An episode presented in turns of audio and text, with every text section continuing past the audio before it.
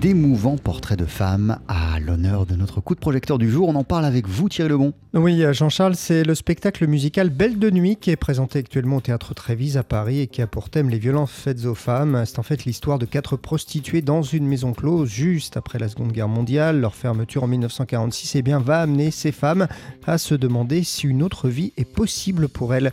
On écoute Jonathan Kerr, c'est lui qui a coécrit ce spectacle comme il y a la fermeture, eh ben, on se pose la question, c'est quoi demain? C'est un, mélange de choses où euh, les filles euh, se disent peut-être que ma vie va enfin commencer, peut-être que je ne vais plus devoir me prostituer, peut-être que je vais rencontrer l'homme de ma vie, peut-être que, bah, je sais pas, il y en a une qui espère partir aux Amériques, voir les courses de chevaux. Tout ça, c'est évidemment quelque chose qui est du domaine de l'espoir. Et puis, il y a, il rôde quand même, bah, quelqu'un qui veut essayer de les récupérer pour pouvoir les utiliser. La période durant laquelle se déroule le spectacle permet de lui donner un peu de légèreté, entre guillemets. Ben oui, parce qu'il y a, parce qu'il est beaucoup question d'espoir dans Belle de et que l'esthétisme de l'après-guerre donne aussi un aspect coloré euh, au spectacle qui se déroule donc dans une maison close mais entre guillemets encore respectueuse. On a tracé comme ça, on a voulu euh, faire vivre une maison close qui était un peu particulière parce qu'il y avait des maisons d'abattage où les filles faisaient jusqu'à 100 passes par jour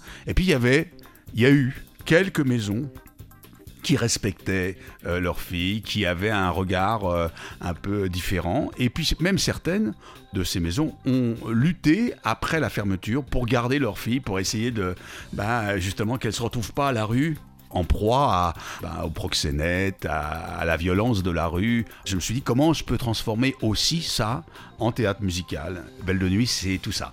Belle de nuit euh, est un spectacle dans lequel la musique tient une place importante. Bah oui, musique de qualité, hein, vraiment et très émouvante, signée donc Jonathan Kerr. Euh, il y a notamment dans le spectacle une comédienne chanteuse qui joue aussi du violon. Et puis Jonathan Kerr interprète un personnage, celui du souteneur, donc, qui s'accompagne avec un instrument de musique un peu particulier. Je me suis dit, euh, bah oui, le souteneur, euh, bah, un ukulélé, parce que voilà, il y a un côté mitraillette, un côté un peu dérisoire, un peu, un côté aussi un peu presque pas dire euh, musique ethnique, mais en tout cas quelque chose qui allait entre une espèce de mambo un peu sombre comme ça. Et puis, bon, bah, il rencontre Jacotte, on est en 46, bah oui, l'accordéon aussi le pianiste, le personnage d'Amédée, lui, bah, c'est un jazzman. Euh, il, a l'habitude d'accompagner euh, les filles euh, quand elles, elles, attendent les clients. Et donc, bah, il, creuse l'univers sonore comme ça. Donc, c'est un mélange de chansons réalistes,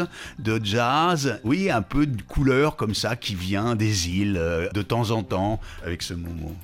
Voilà, Belle de nuit, donc très très beau spectacle musical, faut un peu se dépêcher, ça se joue jusqu'à la fin de la semaine prochaine au théâtre Trévise. Amateur de spectacle musical, euh, allez-y parce que moi j'ai beaucoup beaucoup beaucoup aimé. Voilà, plus que quelques jours pour découvrir Belle de nuit. Merci beaucoup Thierry Lebon. On poursuit sur TSF Jazz en compagnie du pianiste Thelonious Monk, à ses côtés Charlie Rose au saxophone. Voici In Walked Bed.